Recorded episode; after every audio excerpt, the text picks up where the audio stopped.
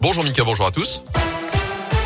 Et elle a une prudence à nouveau ce matin sur les routes. Vous l'entendiez encore par endroit du verglas de la neige sur les hauteurs, notamment au-dessus de 800 mètres d'altitude. La circulation est délicate, notamment dans les monts du Forêt du Pilat. Il y a des interventions en cours. Notez que le col du Béal reste lui fermé à la circulation. Sur les routes, justement, les contrôles sont d'ores et déjà renforcés dans la Loire. Annonce hier de la préfète du département. Quelques heures après le drame de l'A89, Catherine Séguin appelle à la prudence après la mort de deux personnes ce lundi dans un accident survenu à Saint-Julien-d'Aude, ce qui porte à 28 le nombre de victimes depuis le début de l'année sur les routes du département 6 de plus que l'an dernier à la même date.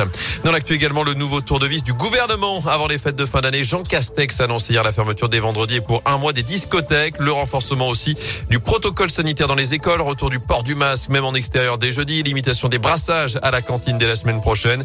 Le télétravail est fortement encouragé, deux à trois jours par semaine. La fête des Lumières ou encore les marchés de Noël ne sont pas interdits, mais Jean Castex veut des règles strictes alors que les plus de 65 ans peuvent recevoir leur dose de rappel sans rendez-vous désormais.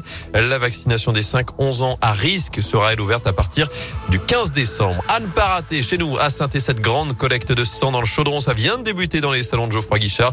Vous pouvez aller donner jusqu'à 13h, puis de 14h30 à 18h30. En foot, la première séance de Julien Sablé à la tête de l'AS Saint-Etienne. L'ancien milieu de terrain des Verts va assurer à nouveau l'intérim comme en 2017 après Oscar Garcia. Suite au départ évidemment avant-hier de euh, Claude Puel. En attendant évidemment aussi la nomination d'un nouvel entraîneur. Les dirigeants planchent encore sur le dossier. Enfin, le scandale à Colanta prend de l'ampleur. Le candidat Théoura a été exclu pour tricherie après avoir bénéficié de nourriture apportée par des personnes extérieures au jeu de TF1. Mais selon aujourd'hui en France, sont en fait désormais 4 à 5 aventuriers qui sont soupçonnés d'être allés manger chez l'habitant. Le quotidien n'a pas publié leur nom. Sept mois après la fin du tournage, l'enquête se poursuit en interne. Colanta, la légende, escortée donc par des soupçons de tricherie. C'est ce soir 21h05 sur TF1. Aïe, aïe, aïe, aïe, aïe. Le bad buzz pour Colanta, là. Aïe. Aïe, aïe, aïe, aïe, aïe. Et en plus,